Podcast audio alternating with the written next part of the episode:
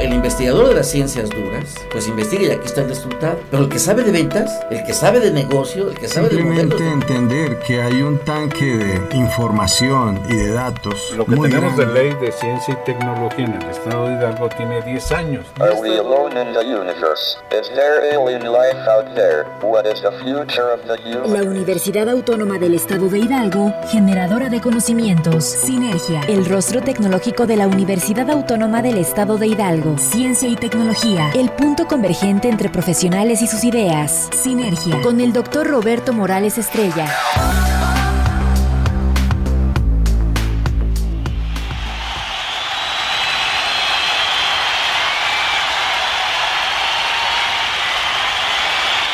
John Bonham, Moby Dick,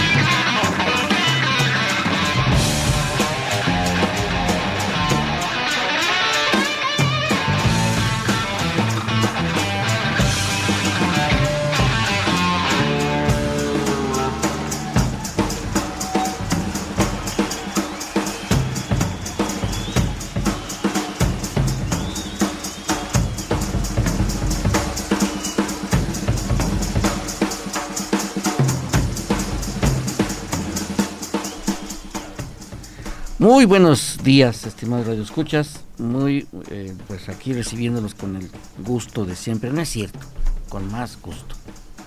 Para darles la más cordial las bienvenidas en este su espacio de sinergia, el rostro tecnológico de la Universidad Autónoma del Estado de Hidalgo. En este día que ya no sé si hace frío, hace calor, tal vez porque yendo las carreras, corro por acá y corro por allá, pero, pero bueno, todo muy bien y con el placer de compartir este espacio con ustedes. Y hoy pues tenemos aquí con nosotros en cabina a una experta, una dama de mucho talento en materia de propiedad intelectual. Y el tema de hoy es pues qué importancia tiene, qué impacto tiene la propiedad intelectual en el crecimiento y en el desarrollo y en el bienestar de un país en todas sus actividades.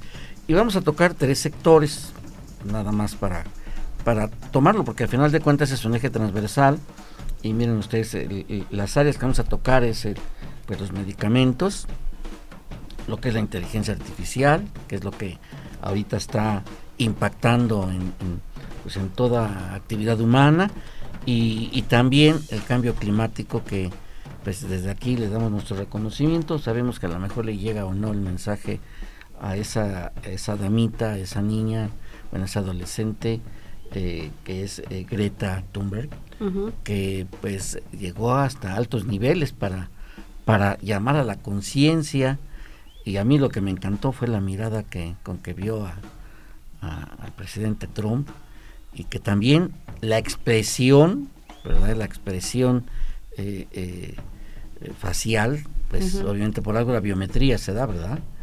Eh, que fue muy notorio y el mensaje que dio pues es un llamado eh, a una no conciencia, yo le llamo es una es una voz de alerta, de angustia, eh, pues de que está en riesgo la existencia del planeta. Bueno, nosotros dentro del planeta, el planeta nos va a sobrevivir, pero pues eh, el cambio climático es el otro tema que también no vamos a tocarlo desde el punto de vista técnico, desde el punto de vista de lo que puede o no contribuir, tiene o no impacto la propiedad intelectual en ello. Bien, eh, pues ahorita nos vamos a conectar también con Francisco Villegas Macedo, que él es un, eh, pues, eh, él es farmacólogo, es tiene el área profesional de la farmacia y que pues es una persona que ya lo hemos escuchado, Él es autor de un libro que se llama Farmacovigilancia Clínica. Aquí lo tengo, ¿eh? sí, y que es algo pues importante hoy en día, ¿sí? Ahorita precisamente estamos buscando la forma de comunicarnos con Francisco Villegas. Y bueno, antes de entrar, eh, quisiera que pues remontarnos a este paraíso de música.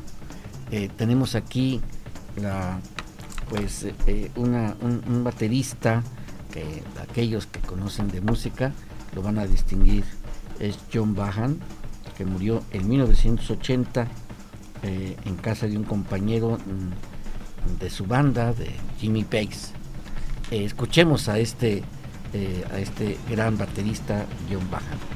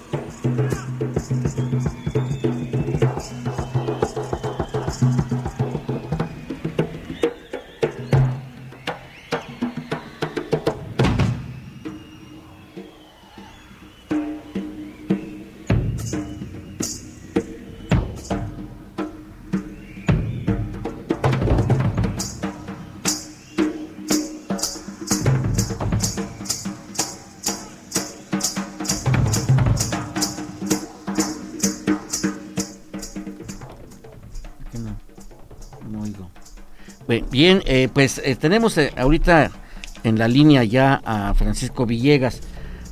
Francisco Villegas, buenos días, ¿cómo estás? Buenos días, doctor. ¿Cómo está? Gusto saludarlo. Igualmente. Al auditorio. Pues aquí estamos con Miroslava y comentábamos al principio del programa que vamos a ver la parte de lo que significa la importancia que tiene la propiedad intelectual en tres áreas, que es la de medicamentos, la de inteligencia artificial y la del cambio climático, pues a, la luz de lo que del gran discurso y la gran actividad que está desarrollando Greta Thunberg, que esta adolescente sueca que ha levantado mucho polvo en, torno a este tema y que es un problema pues eh, de mucha consideración.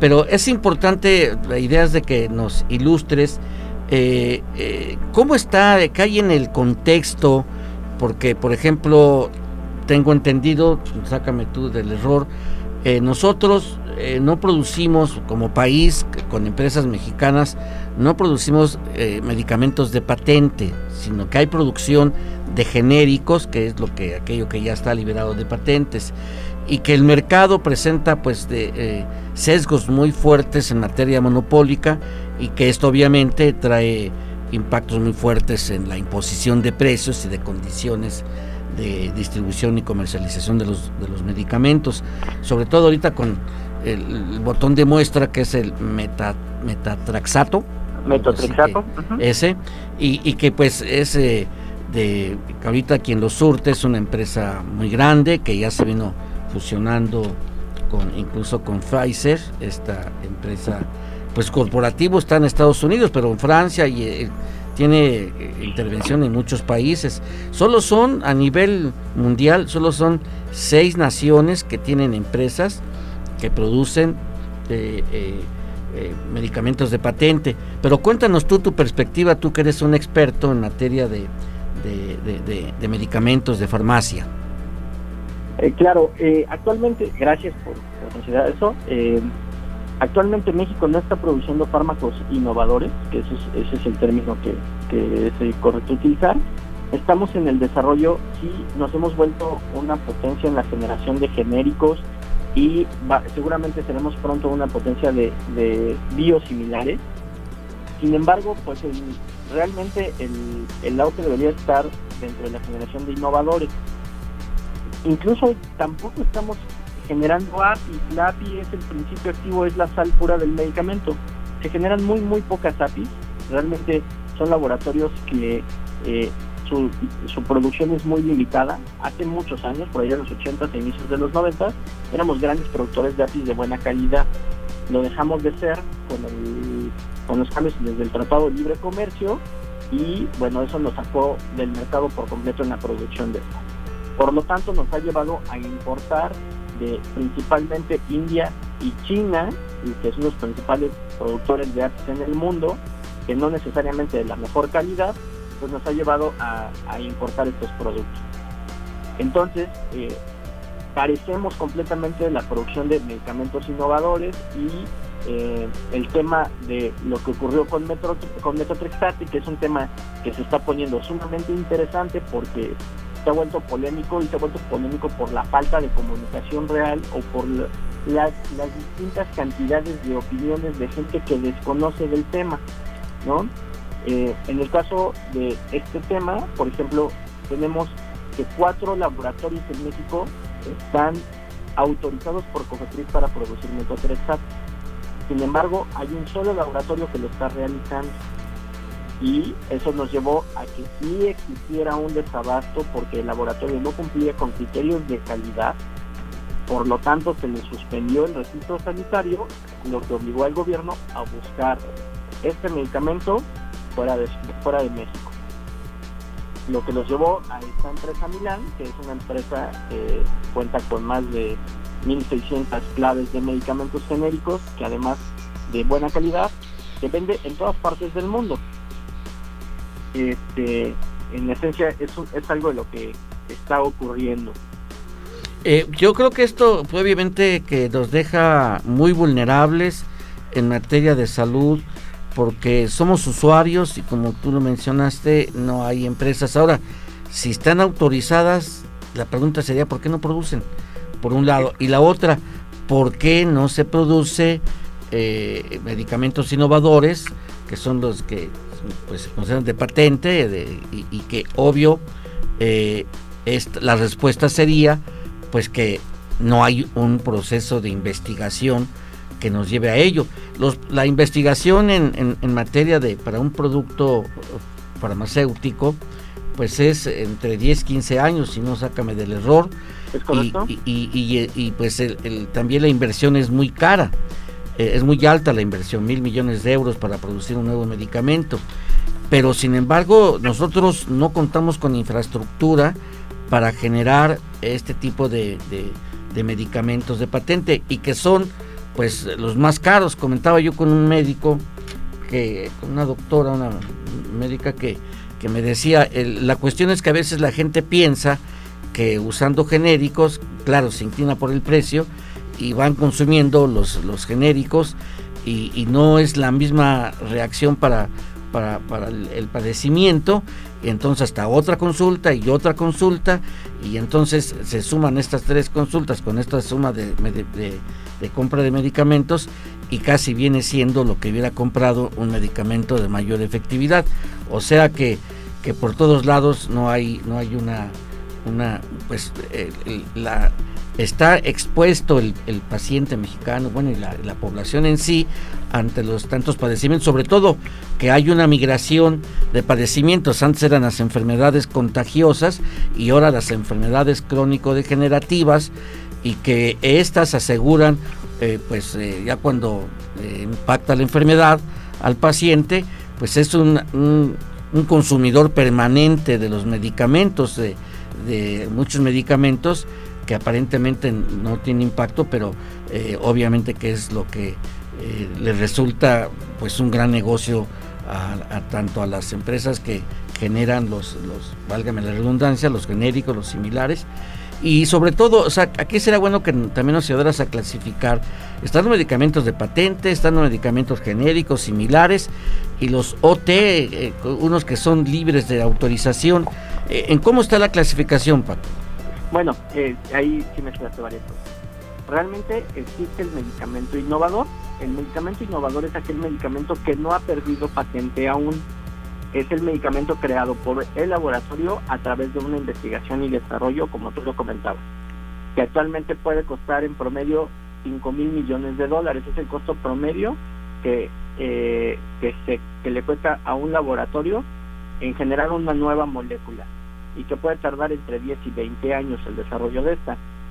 México sí tiene las capacidades tecnológicas de hacerlo. Lo que sucede en México es que no cuenta con políticas públicas farmacéuticas. Pero por otro lado, bueno, este es el tema de los innovadores. De ahí sigue otra clasificación. Estas clasificaciones han ido cambiando con el tiempo. Existían los genéricos intercambiables. Esta denominación ya desapareció en nuestro país y se quedó la denominación de medicamento genérico. Y medicamento genérico es todo aquel medicamento que pierde la patente y que es producido por cualquier otro laboratorio, por cualquier otro laboratorio y debe contar con pruebas de biodisponibilidad y de bioequivalencia. Esto es para medicamentos orales, para medicamentos inyectables requiere de otro tipo de pruebas. Los medicamentos similares en algún momento en nuestro país estuvieron regidos por la ley. Actualmente tampoco ya existen medicamentos similares. Los medicamentos similares en México se quedaron como una marca que pertenece a un empresario que puso todas estas farmacias de medicamentos. Los similares eran aquellos medicamentos que eran, como su nombre lo dice, similar al producto innovador, pero no contaba con estudios de biodisponibilidad y de bioequivalencia. Solo contaba con estudios que se llaman perfiles de disolución. Por lo tanto, no eran lo mismo que el medicamento innovador o incluso que un medicamento genérico. Actualmente, los genéricos son medicamentos considerados genéricos de marca, donde cualquier laboratorio puede utilizar la misma o una diferente API, que es el principio activo, pero que debe de contar con criterios de farmacopea para poder ser producido. Entonces, esas son nuestras clasificaciones que tenemos en cuanto a medicamentos. El, eh, medicamento, eh, este de metotrexato, este ya es una patente eh, vencida. Ya, ya liberada. Es correcto, es un, de hecho es un medicamento ya que se liberó hace muchos años. En, en el mundo ha de tener tal vez unos 50 genéricos, si no me equivoco. Y no todos son iguales, ¿verdad? No todos son iguales. La, eh, la diferencia en los genéricos, y esto se ha ido viendo, es un tema eh, que podríamos pasar horas hablando sobre si son o no son iguales. Como, como todo, los genéricos hay de buena calidad y hay de mala calidad y tiene que ver con un poquito eh, quitar un poquito el mito de lo que de lo que te comentaba este doctor o doctora que decía que muchas veces sale más caro el genérico que el innovador. En muchas ocasiones sí puede ocurrir y ocurre cuando eh, por ejemplo hay laboratorios que son productores de su sal que son los innovadores y que cuando pierden patente ceden esta patente a un laboratorio propio de ellos un laboratorio que se dedica a la venta de genéricos, simplemente le cambian el nombre y sigue siendo exactamente la misma calidad con un costo diferente. Por ahí hay, un, hay publicaciones que tienen que ver con algo que se llama el costo y el precio. Y estas variaciones que se ha hablado y donde principalmente la farmacéutica Roche ha sido atacada, porque ellos pueden, a través de la generación de un medicamento nuevo, el costo de producción puede ser el 1% del costo del precio total de venta. Por ejemplo, un antibiótico que ellos producían cuando salió en el mercado costaba 1.500 pesos la ampolleta y el costo de producción era de 15 pesos. Entonces, estas variaciones es lo que incrementa los costos y que va a variar de país en país. Lo que aquí nos cuesta un genérico no necesariamente va a costar lo mismo en Estados Unidos o en Europa. Y hay productos innovadores que pueden ser más baratos en Estados Unidos en México. Es un tema complejo, pero este, pero eso nos lleva a la falta o a la necesidad de contar con políticas públicas farmacéuticas, las cuales nuestro país actualmente no cuenta. En este tema, que es precisamente lo que nos mueve, es que eh, la propiedad intelectual que juega un papel muy importante, sobre todo desde 1994, eh, que ya eh, es ya se convirtió el, conocimiento en mercancía a través de la propiedad intelectual y que la política, la normatividad y las leyes de propiedad intelectual y de propiedad industrial eh, para proteger la inventiva, como que no toma en cuenta el sentido social. Esa es mi percepción, y bueno, siendo lego en la materia, precisamente aquí yo le pregunto a, Miroslava, que es experta en este tema de propiedad intelectual, que de alguna manera eh, la propiedad intelectual en lo que se refiere a medicamentos podría eh, tener alguna característica y que cuando se proteja no solo la inventiva, sino que se busque la protección del sentido social, ¿será posible? ¿Será viable? Eh, ¿Cuál es tu percepción, Miroslava? Yo creo que sí es posible. Creo que eh, estamos listos para eso. Y el tema es que en México yo creo que existen muchos intereses creados y que es lo que nos ha llevado a tener estas problemáticas. Y que seguramente nos vamos a ver eh, mayor eh, vamos a seguir teniendo estos problemas con nosotros como como lo vimos con nuestros trasplante como con otros si no corregimos esto a través de la propiedad intelectual Bien, ¿tú qué opinas, Miroslava? Sí, eh, hola Francisco, buenos días. hola, qué gusto saludarte. Igualmente, gracias. Pues mira, yo pienso que aquí efectivamente tiene que haber algunas mejoras en, en, nuestra materia, justamente en medicamentos. Desconocía lo que certeramente siempre nos comparte Francisco en el sentido de que México no tiene una política pública en cuanto a medicamentos. Entonces yo creo que más que subsanar algunas deficiencias que pudiera tener nuestra legislación en materia de propiedad intelectual, habría que regular también muchos temas en políticas públicas, justamente en esto de medicamentos. Me llama la atención que dice Francisco que solamente cuatro laboratorios están autorizados en México para la producción de este, que es principio activo de lo que platicábamos. metotrexato. Y que solamente uno es el que está funcionando. Entonces yo creo, no sé Francisco, tú que estás empapado en esto, qué opinión tengas al respecto, pero pareciera que antes que subsanar algunas situaciones en materia de propiedad industrial tendríamos que revisar temas, justamente COFEPRIS es uno de ellos, en cuanto a, en cuanto a laboratorios que están autorizados para la ¿cómo le llaman a esta parte técnica de los, de los, principios activos, todo esto justamente para su comercialización y su producción? Porque hay dos momentos cuando eh, la, la, protección vía patente del medicamento en sí y la protección marca. O sea, pues, si hay cuatro empresas que pueden producir esto en México y que no lo producen, son marcas diferentes y cada marca, pues es una marca está protegida. Por ejemplo, incluso a nivel internacional, son varias empresas que lo, que lo producen y, y, a veces la propia marca hace la diferencia en precio y en efectividad. ¿Es correcto, Francisco? Es correcto. Entonces la idea sería, ya liberadas las patentes, eh, generar una política pública que incluso en la, en, la protección de marca incluyera, pues yo no sé si eh, hubiera lo de, lo de medicamentos estratégicos. Ahora, eh, el, el, término medicamento yo creo que difiere del fármaco, ¿no, Francisco? ¿Por qué? Porque, por ejemplo, hay fármacos que no son, no curan, medicamentos el que cura, ¿es cierto? Es correcto. El fármaco estrictamente es el principio activo. El medicamento es la forma farmacéutica es la forma o es el, es el global de lo que ya contiene un fármaco más un excipiente si éste lo requiriera, más una forma farmacéutica. Porque, es medicamento. Porque en las, en las enfermedades crónico-degenerativas, por mencionar una sola, la diabetes, pues sea el que tiene diabetes se vuelve un permanente consumidor de la metformina eh, eh, y, y, hasta que se hasta que le haga crisis en, que derive en, diálisis y, no se ha generado un medicamento, ¿será porque no le convengan a las empresas farmacéuticas? Porque eh, tiene un mercado seguro que estén consumiendo permanentemente ya lo que le resta de existencia al paciente de, diabetes eh, y que pues en este caso pudiera tenerse alguna alguna implicación en materia de propiedad intelectual. ¿Tú qué opinas? No, yo creo que no, no va por ahí. En algún momento es como parte de los mitos que se existen. Sin embargo, ese tipo de enfermedades ha sido, ha sido muy complejas. Realmente el interés de una industria farmacéutica en el medicamento pierde cuando éste acaba, acaba su patente.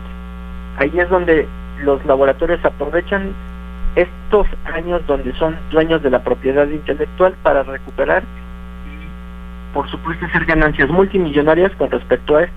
Una vez que se pierde patente al laboratorio, realmente ya no le interesa. Entonces, eh, ya no genera un mercado importante para ellos. Por lo tanto, sí ha sido, o se ha tratado de buscar eh, el tratamiento para la cura de estas enfermedades, sin embargo, lo que sucede es que el problema no son las enfermedades, sino somos los pacientes, los que no nos no logramos llevar un cambio en nuestros hábitos de vida y nos lleva a consumir medicamentos de por vida, ¿no?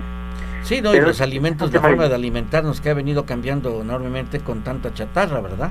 Es correcto. Por ejemplo, si habláramos del caso del VIH, el VIH ha generado todo un tema desde que se descubrió, donde decían que por qué no existía una vacuna, que si era un tema de la industria, que si el VIH lo había creado los mismos laboratorios para eh, tratamiento, ha sido muy complejo y no ha sido así.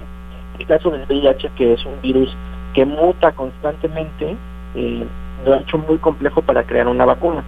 Sin embargo, los tratamientos actuales que existen, que no necesariamente fueron los mismos laboratorios que tuvieron los medicamentos iniciales, que eran muy malos contra esta enfermedad, han permitido que pacientes que están contagiados tengan una vida completamente normal, que incluso los niveles de este, eh, de este virus ni siquiera ya sean detectables.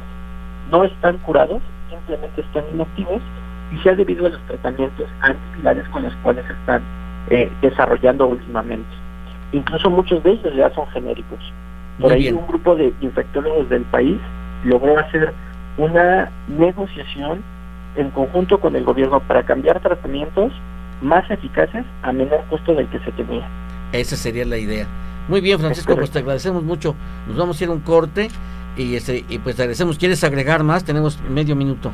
Sí, claro que sí. Nada más felicitar a todos mis colegas farmacéuticos. Hoy es el Día Mundial del Farmacéutico. Que sigan en esta bonita profesión en pro de la seguridad del paciente y que estamos para servirles. Muy bien, pues felicidades también para ti. Un abrazo, que eres un apasionado de este tema, por algo estudiaste eh, farmacia aquí en la Universidad Autónoma del Estado de Hidalgo. Un abrazo muy fuerte y pues de manteles largos. Gracias, que estés bien. Un abrazo. auditorio. Bueno, nos vamos a un corte y regresamos con más con ustedes con eh, Miroslava Ramos en un momento. Todas las ideas continúan en Sinergia. Regresamos. Bien, regresamos nuevamente con ustedes y comentando con Miroslava, pues que el problema de los medicamentos es muy complejo.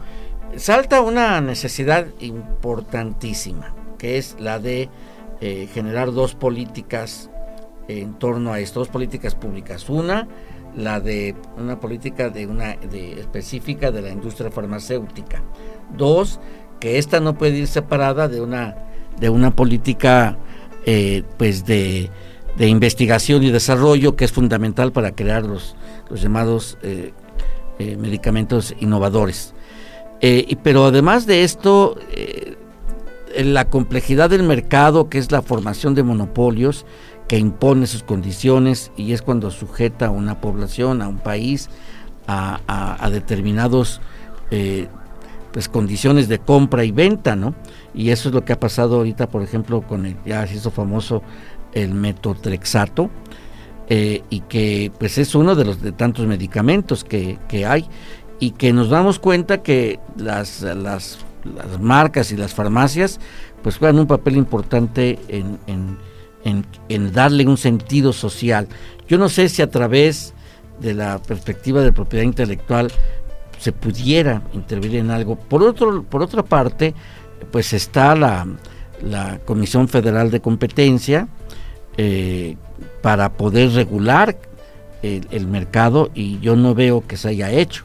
O sea, el mercado de los medicamentos, la comercialización, tiene un corte eminentemente monopólico y que pues la Comisión Federal de Competencia Económica es el organismo eh, eh, autónomo para, para regular los mercados y evitar la formación de monopolios. Y en esto de los monopolios, obviamente, la propiedad intelectual juega un papel importante. ¿Qué opinas, Miroslava?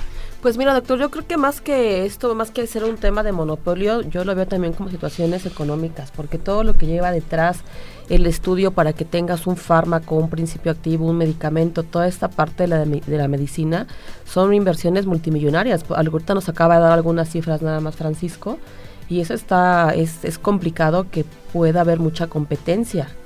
para ese tipo de, infraestructuras. Por eso los medicamentos de patente son tan caros, por todo el tiempo que hay de inversión en ellos, nos decía Francisco que pueden ser hasta 15 años, ¿no? De 15, 20 años. años. El tiempo de inversión que hay, todo lo que conlleva esto, los recursos económicos, humanos y materiales que necesita una empresa, un laboratorio para poder tener un fármaco o un medicamento, son inversiones millonarias. Pero también son ganancias millonarias. Sí, sí, sí, eso es le sacan, no sé, mil por mil, por ejemplo, eh, pues de, eh, esta empresa de eh, Milán, que es un corporativo muy grande, tiene presencia en 165 países y ya fusionada con Pfizer, pues está logrando ingresos por más de 20 mil millones de dólares. O sea, es, es, descomunal. Si es cierto, es una inversión muy fuerte, pero también las ganancias son muy elevadas. Y yo creo que estas, estas ganancias, eh, eh, la generación de un nuevo medicamento, más que sea el sentido social o de erradicar un padecimiento, es lo que importa para el mercado. Y yo creo que es ahí donde eh, una empresa, independientemente del tamaño que sea, tiene, es una apuesta de valor, es una propuesta de valor y de alta rentabilidad. No hay empresa que no quiera ser monopolio. O sea, eh, el, poseer la totalidad del mercado o tener un liderazgo en el mercado. Pero yo no sé si a través de la regulación, ya sea la parte como ejemplo las comisiones de competencia económica o la propiedad intelectual, porque, por ejemplo, ahorita, pues tú mejor que yo lo sabes, son 20 años el que dura la vigencia de la patente. En esos 20 años, son 20 años de lo que es la, la investigación, 20 años de recuperación, pero en esos 20 años se recupera más de lo que invirtió obligadamente y con ganancias eh, pues mucho mayores definitivamente, ¿no? Yo creo que ahí el, el dedo en la llaga es la política de investigación y desarrollo tecnológico y la política específica de, de, la industria farmacéutica. En México no tenemos una, una industria farmacéutica desde Rosenbull, que era uno de los que eh, estaba impulsando mucho los, laboratorios en México y que tenemos únicamente eh, aquellos que producen pues, los genéricos que ya son patentes liberadas. Entonces aquí hace falta una política de Estado para invertir, pero pues aquí será disyuntiva y dónde y cómo si eh, tendrá que ser una política que tenga eh, que conquiste la, inquietud de las de las empresas y que tiendan a buscar una estrategia fundamental de ello. ¿Cómo lo ves? Sí, indudablemente eso es un tema que nos daría mucho mucho de qué hablar, mucho tiempo, muchísimas pláticas. Pero desde el tema de propiedad intelectual, hay dos figuras importantes en este tema de medicamentos, que la principal, como todos sabemos, es la patente. Y por otro lado, tiene un papel muy importante la marca. Vamos, en el caso de las, de ácido acetil salicílico, que en su momento fue el, principio activo. Cuando se concede la patente tienes 20 años para utilizarla de manera exclusiva. Vencidos los 20 años en materia de patente son irrenovables. Pasan al dominio público y entonces el ácido acetil salicílico, que a lo mejor ya no le era importante al laboratorio porque ya no había exclusiva, exclusividad para el uso, viene a la parte de la marca. El ácido acetilsalicílico, pues ahora lo encuentras como aspirina, como desenfriolito, como mejoralito, como muchísimas marcas. Entonces cualquiera ya lo puede utilizar bajo la óptica, el paraguas solamente de una, de una marca como diferenciable de los restos de los, de los competidores. Entonces aquí es lo que hacen los laboratorios, pues ya no tengo la patente, pero ahora voy a conservar la parte de la marca, del signo distintivo. Evidentemente no creo que tenga los mismos intereses económicos la explotación de una patente que una marca. No, claro, pero a final de cuentas, eh, por eso es que permanentemente las empresas, todas las empresas grandes, independientemente del giro, están eh, eh, permanentemente investigando y se están metiendo la parte de la, de la aplicación pues sobre todo de inteligencia artificial. Ya vemos, por ejemplo, ahorita Monsanto, que ya fusionada con Bayer, que es un laboratorio de, medicamentos, pues ahorita ya están entrando a lo que ellos llaman el paradigma de la agricultura sin agricultores, producir alimentos eh, eh, con esa característica, están invirtiendo mucha tecnología, sobre todo en la inteligencia artificial, y que yo veo que la inteligencia artificial se está convirtiendo en el eje transversal que ya está impactando pues profundamente en toda actividad humana. Y también es tan diverso lo que se está generando en la inteligencia artificial, las solicitudes de inteligencia artificial se han incrementado enormemente a nivel mundial, en la Organización Mundial de Propiedad Intelectual eh, llevan ese registro, pero yo creo que aquí es donde no es fácil, pero por algo se tendría que empezar a impulsar que la inteligencia artificial, las patentes que se generen, eh, se les eh, induzca, se les obligue a que tengan una aplicación de sentido social, porque puedes crear muchas cosas, eh, buenas y malas. O sea, la, inteligencia artificial puede ser favorable al ser humano como, como atacarlo, ¿no? Definitivamente, o deteriorarlo, o que sean armas, o sea, ya hay armas con inteligencia artificial y la industria bélica, la industria de armamento está creciendo también a, pasos agigantados a grandes velocidades y que ahí es donde si la propiedad intelectual, porque también genera propiedad intelectual, entonces también es urgente que en materia de propiedad intelectual eh, implique que la inteligencia artificial que pues está iniciando pero ya tiene altos impactos y que en la medida que ésta se desarrolla va a ser mucho más fuerte el impacto a nivel económico, social y obviamente político. O sea, eh, es, a, mí me da terror, yo creo que aquí se justifica lo que dice Yuval, eh, eh Yuval de que la tecnología va a dominar al ser humano, ya no al revés. La tecnología es un instrumento, así se generó, eh, se, ha, seguido generando como un instrumento de la, del, ser humano para ser más efectivo, ser más eficiente, más preciso, más rápido, pero pero va a llegar a que nos dominen? Esa es una pregunta que no tiene respuesta ni fácil ni tampoco objetiva. Tan malo es decir que sí como tan negativo es decir que no. Eh, pero en materia de... ¿Crees tú que la propiedad intelectual pudiera ser un orientador del sentido social eh, o del sentido que tenga la inteligencia artificial? Pues mira, desde el punto de vista de la propiedad intelectual, esto ha sido muy discutido, justamente la inteligencia artificial, porque la, inteligencia artificial, detrás de ella siempre hay una persona, hay un ser humano. Y en la mayor parte del mundo, en el área de derechos de autor, el autor es una persona física, siempre. Y la parte del derecho de autor va muy de la mano con la parte de invenciones en cuanto a las personas que la desarrollan en una patente.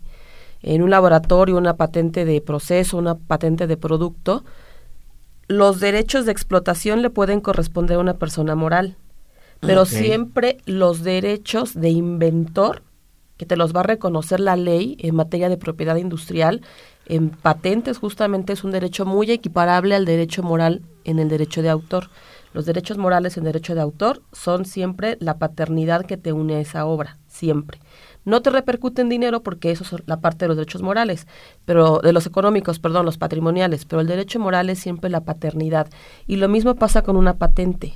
Cuando tú presentas una solicitud de patente, te pide claramente el nombre o nombres del inventor o los inventores.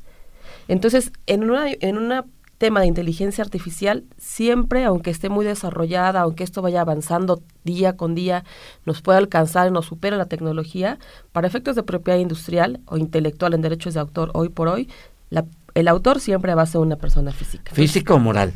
No, perdón, el autor es una persona física. Ok, sí, pero a final de cuentas, el autor, o sea, si un, un autor, un, invent, un investigador genera una, una inventiva, una creatividad eh, y lo, lo, realiza dentro del horario y con y con en, en, en, las, en las instalaciones de una organización, el dueño de ese talento, de ese producto, de ese resultado de talento, es la organización. Sí, sí, claro, sin lugar a dudas. Es, a ti te pagan porque tú te dediques a investigar. Las personas de investigación y desarrollo que cubren un horario de las 9 a las 6 de la tarde y que su tiempo lo emplean para eso, sí, completamente de acuerdo. El capital intelectual o el resultado de ese capital intelectual va a ser explotado de manera exclusiva por el patrón, vamos. Sí, por el dueño. Pero eh, esa capacidad de invención siempre va a ser de una persona física. Sí, pero eh, eso no garantiza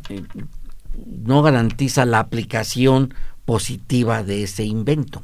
Ah, no, no, claro, eso es. O, sea, porque eso está sujeto al, al, dueño de la, de, de, la invención, de la creatividad, del instrumento, de la tecnología. Si no, no hubiera sucedido lo que sucedió con la bomba, con la bomba nuclear y con todos los armamentos que hay, y ahora con todas las, con todos los inventos que hay en materia, en materia biológica y, y en materia de información, que, que, por ejemplo, tan solo la biometría, que capta la información del ser humano física, pues también el cómo se ocupa. Hay, hay robo de, de identidad. De identidad y es un delito. Sí, que claro, y que de alguna forma, pero eso está sujeto, por ejemplo, yo soy dueño de la, de la patente X, que puede hacer este trabajo o esta, eh, eh, eh esta eh, biometría, y yo ocupo esa información. O sea, la idea sería no sé, se me está ocurriendo ahorita que la patente se considera en cuanto a unas limitaciones de aplicación, es decir,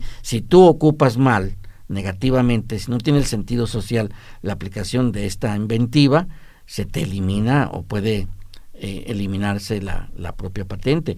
No sé, esto no se ha visto, no se tiene eh, contemplado, pero yo creo que hace falta ver, eh, hace, hace falta que la, la estructura jurídica de propiedad industrial e intelectual eh, tenga un sentido social y positivo del, del, ser humano. Yo creo que eso sería, pues dentro del punto de vista de propiedad intelectual, eh, este, un elemento a reorientar las, las capacidades de inventiva hacia el sentido humano. ¿No lo ves tú? Sí, esto me suena que es algo que ya existe en nuestro sistema jurídico, que es el interés público y el interés social. Entonces, un interés público, que en este caso estaríamos hablando del titular de una patente que causa un daño, un menoscabo a la sociedad, pues no puede estar un interés privado por encima de un interés público. No debiera.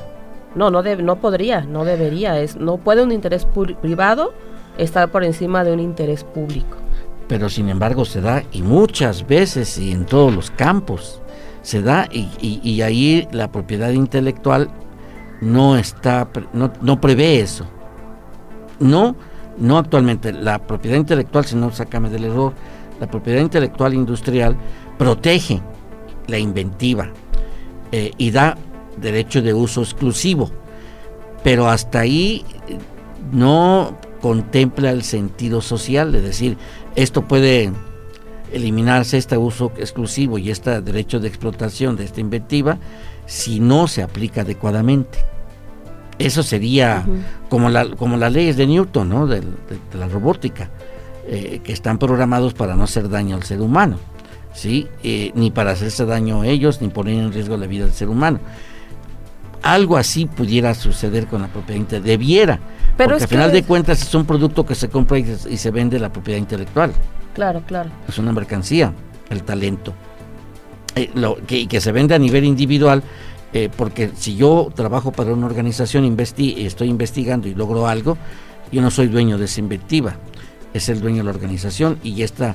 Y, ¿Por qué? Porque yo lo estoy vendiendo desde el momento que estoy recibiendo un salario para hacer eso.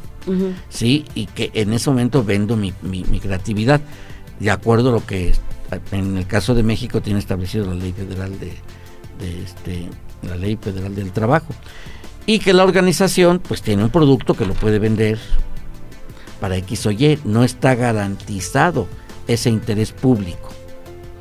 Pero es que mira, doctor, yo veo aquí en el tema de patentes, eh, como diría Francisco Astradito, algunos mitos. Porque una patente, cuando tú pides la protección, el reconocimiento de la misma para un uso exclusivo, la patente se tiene que someter a un proceso, a un examen de fondo, un examen de forma. Pero antes de eso, de que tú llegues a esos exámenes, la patente es algo que te va a resolver un problema. ¿La patente? ajá, una patente es una invención, ajá, es una invención que es algo novedoso en todo el mundo pero antes de eso, pues tú cuando quieres patentar algo, debes preguntarte qué problema va a resolver ah, esa patente. Entonces, desde ahí yo creería que es difícil, sea difícil que, encontraría un poco difícil que haya una patente que, o un producto, un servicio, un producto o un proceso que vaya a atentar contra algunos intereses. Que vaya, pues está tentando.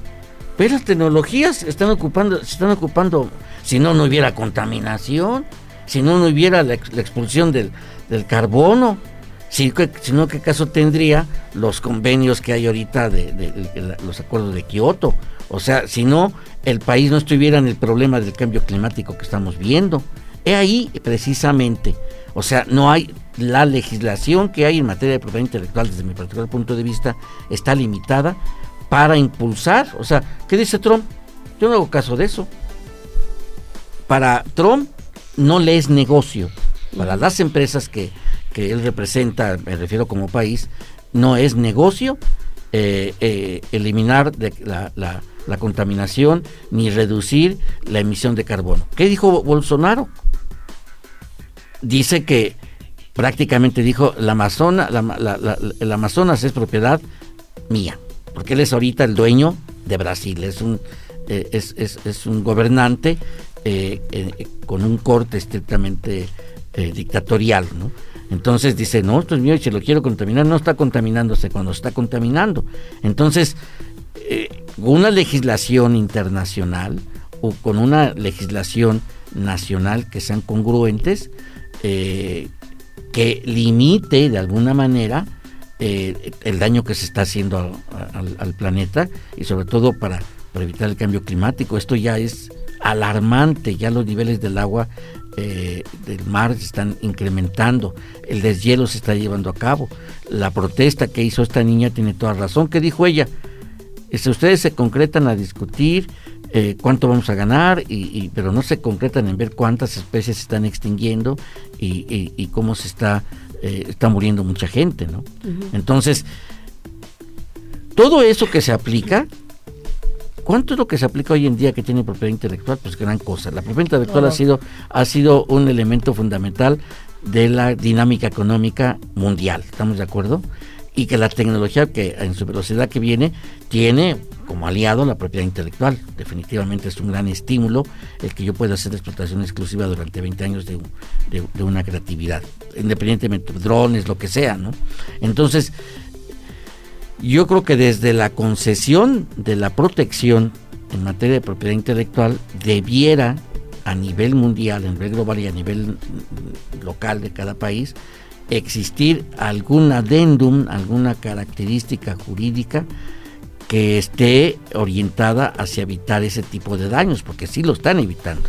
Digo, sí lo están, están haciendo daño al planeta y a mucha mucha población. Y aquí también yo veo una situación, doctor, que es ajena a la propiedad intelectual y ajena a, políticas públicas y lo que estábamos platicando hace rato. La población, eh, nosotros estamos creciendo cada vez más como, como población, justamente, valga la, palabra, pero estaba escuchando el promedio de vida en este siglo, estamos entre los 85 años.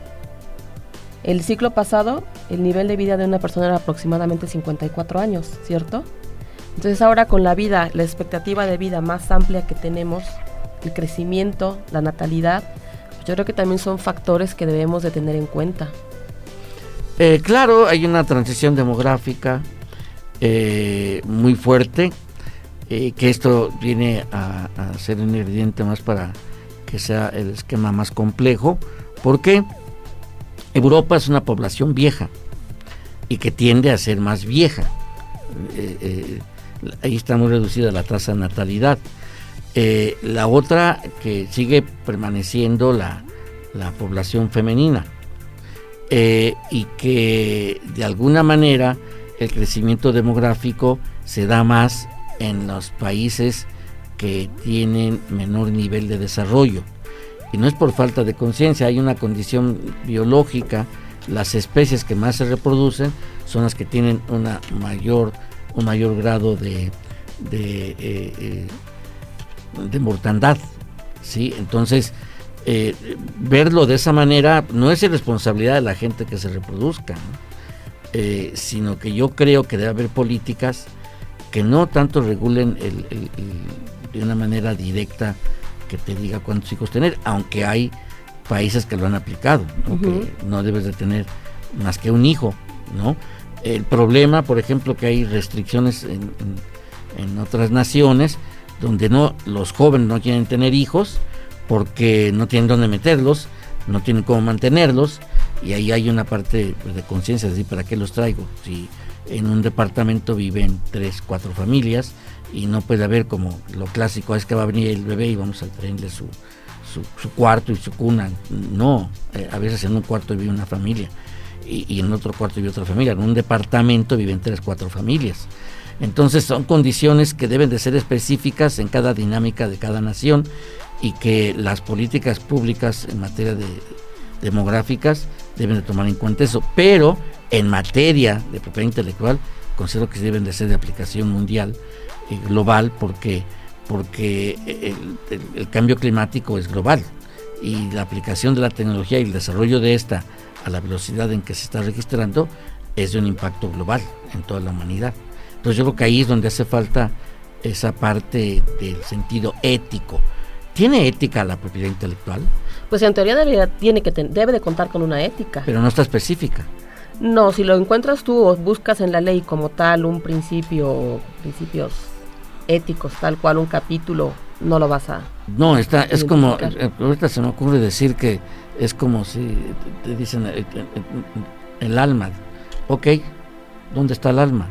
Y han hecho, dicen médico, pues un médico forense, según yo he hecho muchas eh, este, operaciones forenses, hemos y nunca hemos encontrado el alma, ¿no? Así que yo creo que será algo así como encontrar la ética en la normativa de la propiedad intelectual. Yo creo que ahí no, eso significa que hay que agregarlo. Eh, eh, claro, es discutible el concepto del alma en el ser humano, porque hay distintas formas de, de, verlo, o sea, filosóficamente, religiosamente eh, o psicológicamente, son distintas percepciones. Pero en materia de lo que significa la ética, en materia, de propiedad intelectual, debería ser un elemento que esté incluido y explícito, no tácito.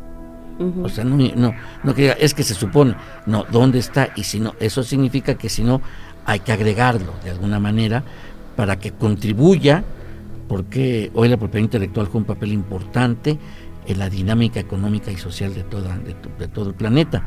Entonces, el que sea un elemento fundamental para poder incidir en, elementos tan fundamentales como es el cambio climático, yo creo que es un, es un elemento, un rubro necesario a considerar. No dejarlo a la buena voluntad, que hay mucha gente que tiene la buena voluntad, pero otra tanta no.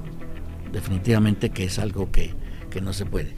Bien, ¿algo más que quieras agregar, estimada eh, Miroslava, en este tema no tan, no tan, eh, fíjate cómo hemos sido, eh, eh, la propiedad intelectual generalmente era abordada desde un punto de vista de tramitología, cómo lograr este, tramitar mi patente o mi, o, mis derechos de autoría, pero hoy empieza a verse ya desde otra perspectiva y que bueno, pues este, en ese contexto tú has entrado, tú eres experta en la gestión, en la defensa, en en el arbitraje de propiedad intelectual. Pero este es otro tema de lo que la importancia de cómo debe ser la propiedad intelectual en materia de desarrollo. Claro, pues tenemos mucho que hacer, doctor. Obviamente nos está rebasando la tecnología, tenemos que empalmar un poquito situaciones eh, novedosas en la parte no solamente de propiedad intelectual, sino también de propiedad industrial, concretamente la parte de patentes. Muy bien, pues agradecemos agradecemos infinitamente este, la presencia de nuestra queridísima amiga Miroslava, que continuará con nosotros intermitentemente, siempre apoyándonos. Y bueno, nuestro agradecimiento a, eh, nuestro, a, nuestro productor, eh, Daniel García, y en los controles a Paola Juárez, que nos ha estado apoyando. Muchas gracias, Paola, también a Daniel, a Daniel, este Martínez Juan Daniel, que es un colaborador del, observatorio, eh, y bueno, pues a nuestra directora de radio, Claudia Noemí Muñoz Arabia, y a todos y cada uno de ustedes, gracias, muchas gracias por permitirnos compartir estas reflexiones que hoy pues, nos llevan a profundizar y a, darle una perspectiva distinta a nuestra existencia. Gracias y quedan con ustedes con la voz romántica de Julio Arguelles. Gracias por escucharnos. Por hoy, las ideas se vuelven a dispersar hasta la próxima emisión de Sinergia